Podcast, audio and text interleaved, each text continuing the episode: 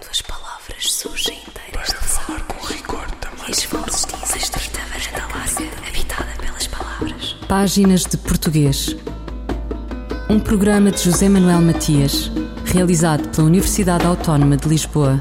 Uma estrita varanda larga, habitada pelas palavras. Para falar com rigor da máquina do mundo. Quando as palavras surgem inteiras das águas e as vozes dizem os nomes na casa da língua. Começamos a existir quando se repara na nossa ausência. Em geral, tarde. Em Portugal, nunca.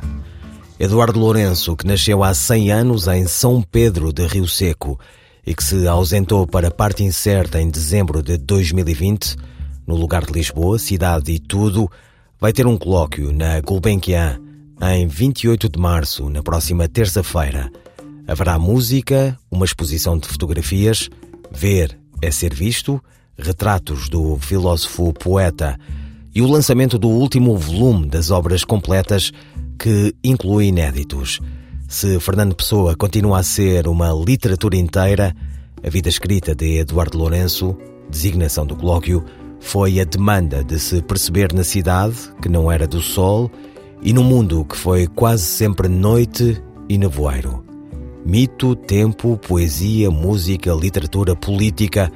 A obra do autor de Fernando, rei da nossa Baviera, ampla e profunda, bebeu em montanha e adentrou-se pelos labirintos todos da condição de ser português. Essa arte de que falou Teixeira de Pascoais.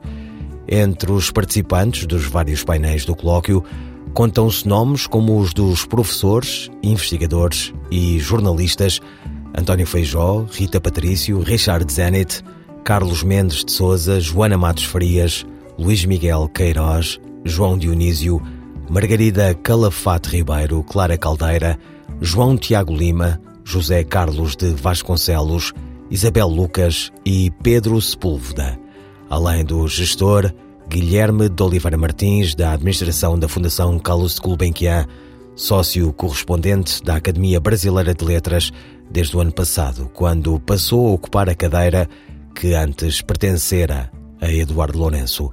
Páginas de Português conversa com o investigador Pedro Sepúlveda, coordenador do colóquio. O colóquio presta homenagem, como disse, por ocasião do, do centenário de Eduardo Lourenço e a, a ideia é uma, uma conversa com amigos, especialistas, todos eles leitores da obra de Eduardo Lourenço, em torno de alguns temas fundamentais. E eh, o colóquio parte uh, desta ideia de vida escrita, que é uma ideia que Eduardo Lourenço desenvolve num ensaio sobre Montaigne, que era uma, uma das suas referências. Eduardo Lourenço escreve o seguinte: Montaigne não sabia quem era e, para o saber, decidiu escrever-se, convertendo o espanto sem fim deste encontro em vida escrita. Ora, estas, estas palavras de Eduardo Lourenço sobre Montaigne são, na verdade, uma descrição, a meu ver, muito precisa da própria obra de Eduardo Lourenço, no sentido em que existe esta permanente articulação entre um, cunho pessoal e uh, a dimensão universal da escrita ensaística de Eduardo Lourenço. Portanto, este, este é o ponto de partida do colóquio que depois se divide em, em, em várias sessões temáticas em torno de alguns dos temas principais da obra de Eduardo Lourenço, nomeadamente o mito Pessoa, a relação entre poesia e modernidade, Portugal e a relação entre vida e pensamento. Exatamente, então podemos começar exatamente sobre o mito Pessoa. Eduardo Lourenço debruçou-se bastante sobre Fernando Pessoa, aliás, foi, foi quase uma, uma obsessão, se assim podemos dizer. Exatamente, esta obsessão de, esta obsessão de Eduardo Lourenço levou-o a dizer coisas como eh, a minha maneira de falar de mim é falar através de Fernando Pessoa e de facto isto mostra, o, o, por um lado, o cunho pessoal da sua escrita, que não é, não é biográfico, mas há, há sempre uma marca pessoal naquilo que Eduardo Lourenço escreve, que muitas vezes se evidencia ao nível de certas questões filosóficas que o acompanharam toda a vida, como, uh, enfim, para, só para falar de um ou outro exemplo, a incompletude da identidade humana ou, ou o caráter trágico da existência. E Eduardo Lourenço escreveu mais de mil páginas sobre Pessoa, que estão, for, foram recentemente reunidas em dois volumes das obras completas que eu coordenei, que reúnem precisamente a, a totalidade destes, destes ensaios. E digamos que há duas grandes fases na, na escrita de, de, pessoa, de Eduardo Lourenço sobre Pessoa. Uma primeira fase em que Eduardo Lourenço está preocupado em defender a singularidade da obra de Pessoa perante eh, uma crítica que, que eh, reduzia só a certos supostos, eh, enfim, de diversa ordem, psicanalítica, sociológica, entre, entre outras, e, portanto, há um certo combate de Eduardo Lourenço face a uma resistência de leitores perante pessoas. Isto para, para nós não é, enfim, não, não, é, não é habitual ouvir isto, mas, mas isto era característico dos anos 40, 50, da, da recepção da obra de Pessoa. E, e, o grande livro de Eduardo Lourenço é publicado em 73, mas há, há também ensaios anteriores em que a marca é de facto esta defesa da singularidade de, e da genialidade da obra de Pessoa.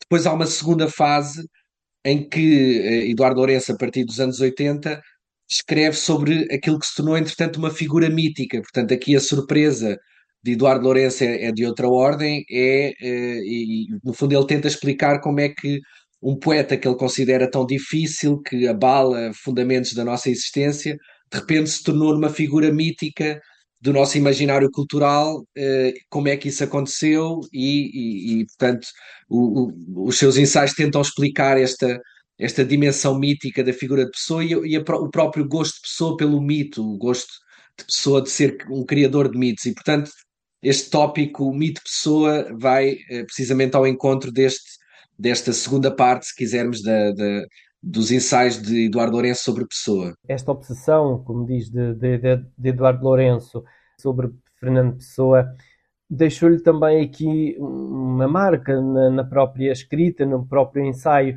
Não tornou também Eduardo Lourenço um ensaísta, podemos dizer, um ensaísta poeta? Sim, de facto, é, o, o, ensaísmo de Eduardo Lourenço é, é, é único no, no, no, campo do, do ensaio em língua portuguesa, distancia-se do, do ensaísmo académico, por exemplo, que no fundo é, é, está organizado em torno de uma, uma ou duas teses fundamentais, não é? E em torno de, de tópicos é, fundamentais. O, ensaísmo de Eduardo Lourenço é, é muito distinto disto, porque faz uma espécie de movimento circular eh, em torno de, de questões que, que, lhe interessam, portanto, é um movimento de leitura deste tipo, circular, em que ele se vai aproximando de modos diferentes de, das questões e tem, tem esse lado poético, para além do, do cunho pessoal de que, de que eu já falava, muitas vezes dificulta a leitura, mas também a, a enriquece. E Eduardo Lourenço é um, é um, mestre neste, neste tipo de escrita eh, e muitas vezes eh, leva os leitores a não, não entender exatamente qual é a ideia fundamental de dado ensaio, mas isso acontece porque não há, não há uma tese, há várias, quer dizer, há várias intuições que Eduardo Lourenço nos vai deixando ao longo, ao longo do seu percurso de escrita. E lá está, como tendo a poesia aqui uma, um papel fundamental na, na sua vida, a segunda parte, um dos, o segundo, um dos grandes temas também aqui uh, deste colóquio é a, a, poesia e modernidade. Exatamente, portanto, para Eduardo Lourenço e, a, a, a, sua escrita passa, de facto, por leituras muito, muito atentas da, da poesia moderna, principalmente de língua portuguesa, mas não só. Para Eduardo Lourenço, a, a poesia é uma instância capaz de ler o mundo. Portanto, ele, ele coloca a poesia num, num, lugar muito alto, como instância capaz de nos dar a ver os fundamentos do mundo, decifrar o mundo, uh, dar a ver os fundamentos da, da, existência, e é neste sentido que ele é um, um, um intérprete da, da, da, poesia, portanto, a, a relação uh, entre a poesia e a sua própria época, portanto, o seu entendimento da poesia como leitura da sua época é, é aqui fundamental, e esta será, será de facto uma segunda sessão do colóquio. E ele aqui também. Um acaba por, eh, durante os seus ensaios, acaba sempre também por, eh, por fundir muito o, o tema de sua própria vida também com o seu, com o seu pensamento. Exatamente, portanto, é, é, é aqui nesta, nesta sessão, é, que será a sessão final do colóquio em, em, torno de vida e pensamento, nós recuperamos o mote é, do colóquio, é essa ideia de vida escrita, e aqui interessa, interessa explorar essa relação permanente entre eh, a vida e a escrita, a vida e o pensamento, e, e portanto, em, entre a experiência pessoal e qualquer coisa que é da ordem do, do universal, eh, e, e, que eh, e são, são estes vários momentos que passam na, na, na sua obra ensaística, e, e, nesta mesa estarão também pessoas que, que o conheceram bem, que tiveram uma forte proximidade com Eduardo Lourenço para tentar pensar esta relação uh, permanente com a escrita uh, e, e, o modo como, como de facto a, a, vida se encontra plasmada na sua escrita. Depois, depois, temos ainda uma sessão em torno de outro tópico absolutamente fundamental que não, não poderia faltar na obra de, de Eduardo Lourenço, que é o tópico Portugal, portanto, a reflexão sobre, uh, sobre o país, sobre, sobre a, a, nacionalidade, sobre o que é ser português, o que é uh, o, o imagi um, certo imaginário cultural que uh, os portugueses partilham, e neste âmbito será apresentado um, o último volume das obras completas de Eduardo Lourenço, que é o Labirinto da Saudade, é um título muito conhecido de, de, Eduardo Lourenço, mas como habitualmente os volumes das obras completas retomam títulos já conhecidos de ensaios de Eduardo Lourenço, mas integram um conjunto maior de textos, incluindo alguns textos inéditos eh, sobre, sobre esta temática. Portanto, aqui a questão da, da nacionalidade, da, da pátria, associa-se também à questão do mito, que é a questão que, que interessa também a propósito de Pessoa e da, da poesia moderna, o, o modo como, uh, uh, uh, no fundo, o nosso imaginário cultural também depende desta dimensão mítica que acabamos por partilhar e que dá conteúdo a essa vivência da, da nacionalidade, se quisermos. Pedro Sepúlveda, investigador e coordenador do colóquio Uma Vida Escrita, a propósito do centenário do nascimento de Eduardo Lourenço.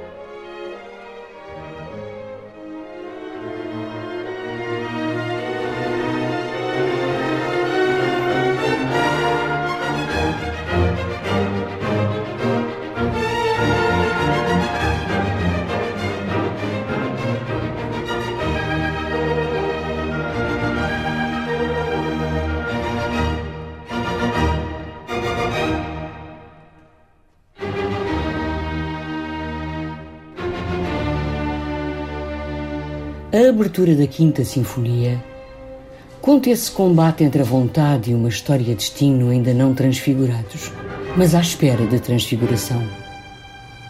Os deuses desceram à Terra, tomam consciência da sua finitude, mas também da sua antiga alienação, e é só metaforicamente que aspiram ao céu vazio pelo seu próprio abandono.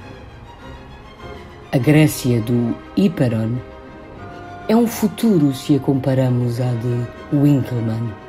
Tempo ideal da beleza, tempo abstrato, puro canon. O romantismo é a tomada de consciência generalizada do homem do Ocidente como homem do tempo por ser a irrupção do tempo do homem. É o fim da vivência habitual, a eternidade que daí em diante será puro anelo ou ficção desolante.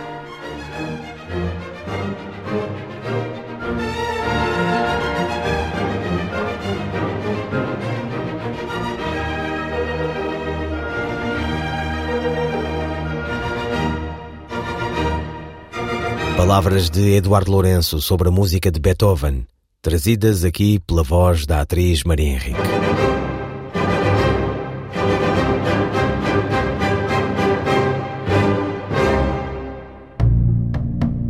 Fulgurações do nosso idioma. A crónica de Ana Sousa Martins esta semana sobre os benefícios da leitura extensiva. Ler um livro do princípio ao fim. A realidade é esta conhecimento dos alunos durante e à saída da escolaridade é cada vez mais reduzido. É o que frequentemente vem noticiado. Segundo a Unesco, no mundo, metade dos alunos termina a escola sem ter aprendido praticamente nada, diz António Novoa, ao DN. Alunos do terceiro ciclo e secundário leem cada vez menos, segundo o inquérito de 2019 do Plano Nacional de Leitura. Mais de metade dos portugueses não lê livros de qualidade nenhuma, revela um estudo da Universidade Nova do ano passado.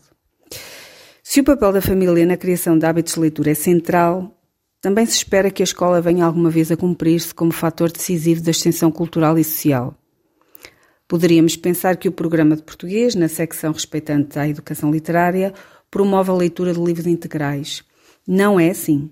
A opção é vincar o valor histórico-cultural dos clássicos da literatura portuguesa e, por isso, o aluno lê excertos de obras do manual e inculca alguns fragmentos de teoria literária, o que são recursos expressivos, quais os tipos de narrador, quais os tipos de rima, etc. É justo. Penso eu que ninguém defende que os alunos devem sair da escolaridade obrigatória sem saber quem foi Fernão Lopes, Gil Vicente ou Camões. Mas não é por aqui que vamos formar leitores. É certo que o programa de português tem uma lista de obras recomendadas para a implementação de um projeto de leitura, segundo o qual o aluno deve ler uma a duas obras integrais durante um ano letivo.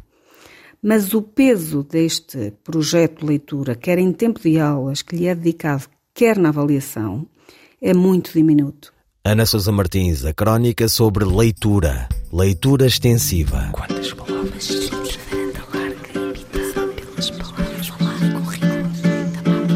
Eduardo Lourenço, 100 anos depois do seu nascimento, será tema do colóquio Uma Vida Escrita, que terá lugar na próxima terça-feira, dia 28, na Fundação Carlos Gulbenkian, em Lisboa. Dele continuamos a falar neste programa do Império como disrupção mais do que destino e da descolonização, desse impensado a que se referiu Lourenço à história de regressos na investigação de Margarida Calafate Ribeiro. Ainda ao colóquio o depoimento de Margarida Calafate Ribeiro, da Universidade de Coimbra, sobre o pensamento de Eduardo Lourenço e a questão colonial. Eduardo Lourenço é um dos grandes pensadores do século XX português que, que interroga Portugal e, e Portugal interroga-o constantemente. E um dos pontos a partir do qual ele interroga Portugal é a partir da questão colonial, ou seja, Eduardo Lourenço percebe, a partir de 58, sobretudo, portanto, pós-Segunda Guerra Mundial, no início dos movimentos das descolonizações por todo o mundo, percebe que a complexidade de Portugal e a sua interrogação sobre a complexidade de Portugal densifica-se muito a partir da questão colonial, ou seja, de que a história eh, de Portugal não pode tornar externa a questão colonial. Uh, ela é interna à questão portuguesa e, nessa medida, ele integra na sua, na sua reflexão. E repare que se Eduardo Lourenço, de facto, interroga Portugal a partir de três elementos uh, muito claros, que é a literatura, como grande arquivo da nação, a história e a sua experiência vivida, uh, de facto, estes três elementos articulam-se a partir também da questão colonial. Por exemplo, os grandes escritores que ele vai revisitar constantemente são aqueles que também lançam esse diálogo interpretativo. Eh, Camões, Antero, Oliveira Martins, essa e depois Pessoa, eh, são grandes intérpretes da questão portuguesa, mas sempre a partir da sua questão imperial, nas várias épocas em que vivem. E depois, com os seus contemporâneos, como Miguel Torga, Virgílio Ferreira, Cardoso Pires, Maria Velho da Costa, Lobo Antunes, Lídia Jorge, José Saramago, também mais uma vez são autores que interrogam Portugal, mas também a partir dessa questão, eh, dessa questão colonial. Do ponto de vista da análise da obra de Eduardo Lourenço, isto situa-se sobretudo em 58, 59, quando ele está no Brasil, e de facto aí, a partir da sua vivência, da sua experiência no Brasil, como um país que vive sobre a herança do, da colonização portuguesa, ele percebe o colonialismo como uma evidência concreta. E esse é também o tempo em que, a em que a França, que é o país em que ele está exilado, em que ele vive grande tempo e que é a sua grande uh, metrópole mental, se pudermos dizer assim, para nos mantermos para nos mantermos neste vocabulário do colonialismo, é um momento em que a França se explode na Argélia, literalmente, não é? Portanto, a Guerra da Argélia, que está a decorrer de 54 a 62, e que, eh, na qual Eduardo Lourenço percebe que bastava atravessar o Mediterrâneo para perceber que a democracia era cancelada pela questão colonial, não é? E, portanto, o Brasil, por um lado, onde ele, aliás, contacta com vários uh, antifascistas portugueses e publica no Portugal Livre e publica no Portugal Democrático, nomeadamente o texto uh, Brasil, calção do colonialismo português, é um espaço muito importante para, para ele perceber a Argélia, por outro lado, a Guerra da Argélia, e estes dois elementos, de facto, confluem para perceber uma coisa que era evidente, que era que Angola, que Angola, Moçambique Guiné-Bissau queriam explodir e que Portugal não estaria fora desta dinâmica uh, das descolonizações europeias. Portanto, uh, é este, é, são estes dois elementos para mim que, para mim e para o Roberto Vecchi, com quem tive o privilégio de fazer o livro e com o professor do colonialismo como nosso impensado, são os dois elementos que de alguma forma vão disputar esta, esta ideia. E ele próprio assume um, que é no Brasil que, que, que, percebe esta complexidade da história portuguesa a partir da, da questão colonial e, e, que de alguma forma é aí que está o, o arrière-plan do, portanto, o plano inicial do, do, do próprio Labirinto da Saudade. Portanto, a, a, questão colonial é uma questão intrínseca ao pensamento de Eduardo Lourenço para pensar Portugal. E, e também, como, um, como ele referia, um, uma herança que Portugal ainda não soube resolver. Exato, isso é um diálogo longo na obra de Eduardo Lourenço, não é? Porque logo a partir de, de 71, portanto, com os acontecimentos em Angola, no 4 de fevereiro, mas também 15 de março, não é? Eh, que depois acabam por, eh, por dar no desenvolvimento da guerra colonial, uma guerra nunca assumida pelo regime, mas uma guerra real, não é? Uh, Eduardo Lourenço começa a escrever, começa a escrever textos que, que, ficam inéditos, não é? Pelas razões óbvias de que não se podia publicar na altura. Uh, ele começa a escrever uh, e até 74 estes, estes textos são, são textos de grande diálogo com, com a situação colonial, mas também de grande diálogo com Salazar que é, que é também um, um, interlocutor ausente, silencioso, mas é um interlocutor de, de Salazar. E, e, e, estes textos acabam, sobretudo Situação Africana e Consciência Nacional, que é o mais conhecido, acabam por ser publicados no pós-25 de Abril, uma parte, uma parte substancial deles acaba por ser publicado no pós-25 de Abril, e é curioso que no pós-25 de Abril, Eduardo Lourenço está muito próximo de, de muitos dos, dos, ideólogos do 25 de Abril e do, dos próprios capitães de Abril, etc., eh, e está sempre em tensão relativamente à questão da descolonização. Margarida Calafate Ribeiro, professora da Universidade de Coimbra sobre a questão colonial na obra de Eduardo Lourenço. Eu, El Rei, faço saber aos que este alvará virem que hei por bem me apraz dar licença a Luís de Camões para que possa fazer imprimir nesta cidade de Lisboa uma obra em octava rima chamada Os Lusíadas. Estante Maior, em colaboração com o Plano Nacional de Leitura. É a língua que nos inventa, observa Eduardo Lourenço. O melhor exercício para a perceber talvez esteja na poesia – o autor de Pessoa revisitado foi o poeta da sua invenção, a sua e a da língua, em que, por acaso, de gerações nasceu, como disse o seu amigo Jorge de Sena. Vamos ouvir um texto do filósofo poeta escrito em Vance, França, onde foi professor e onde viveu grande parte da sua vida. Não se pode dizer de língua alguma que ela é uma invenção do povo que a fala. O contrário seria mais exato. É ela que nos inventa. A língua portuguesa é menos a língua que os portugueses falam que a voz que falam os portugueses. Enquanto realidade presente, ela é ao mesmo tempo histórica, contingente, herdada, em permanente transformação e transhistórica, praticamente intemporal.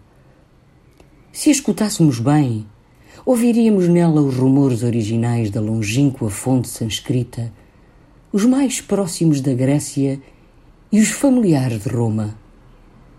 Juntemos-lhe algumas vozes bárbaras das muitas que assolaram a antiga Lusitânia romanizada, uns pós de arábica língua, que espanta não tenham sido mais densos, e teremos o que chamamos com apaixonada expressão o tesouro do luso. Na nossa Idade Média, o estatuto da língua era, como das outras falas cristãs, um falar sem transcendência particular. Com o Renascimento, abertura sobre o universal segundo o modelo greco-latino, paradoxalmente, os falares europeus tornaram-se língua e a língua signo privilegiado de identidade. Mas como duvidar que a longa cadeia dos mais exemplares e ardentes dos seus guardiães, aqueles que tornaram sensível o que nela há de imponderável, de Fernão Lopes a Gil Vicente, de Camões a Vieira, de Castro Alves a Pessoa, de Machado de Assis a Guimarães Rosa, ou de Baltasar Lopes a José Craveirinha, se apague ou se estiole. Houve épocas de depressiva configuração em que não era possível pensar no futuro da nossa plural e una fala portuguesa sem alguma melancolia. Um texto de Eduardo Lourenço sobre a língua portuguesa, lido pela atriz Maria Henrique, texto escrito para o Atlas da Língua Portuguesa, na história e no mundo, incluído no livro Anau de Ícaro, seguido de imagem e miragem da lusofonia, e nas obras completas do volume 4, Tempo Brasileiro, Fascínio e Miragem. Ouviram páginas de português, pode voltar a ouvir em RTP Play as despedidas de José Manuel Matias, Luís Carlos Patraquim, Miguel Roque Dias e Miguel van der Kellen. Quando as palavras surgem inteiras de falar com rigor também. As vozes dizem varanda larga, habitada pelas palavras. Páginas de Português. Um programa de José Manuel Matias, realizado pela Universidade Autónoma de Lisboa. Uma estrita varanda larga, habitada pelas palavras. Para falar com rigor da máquina do mundo. Quando as palavras surgem inteiras das águas e as vozes dizem os nomes na casa da língua.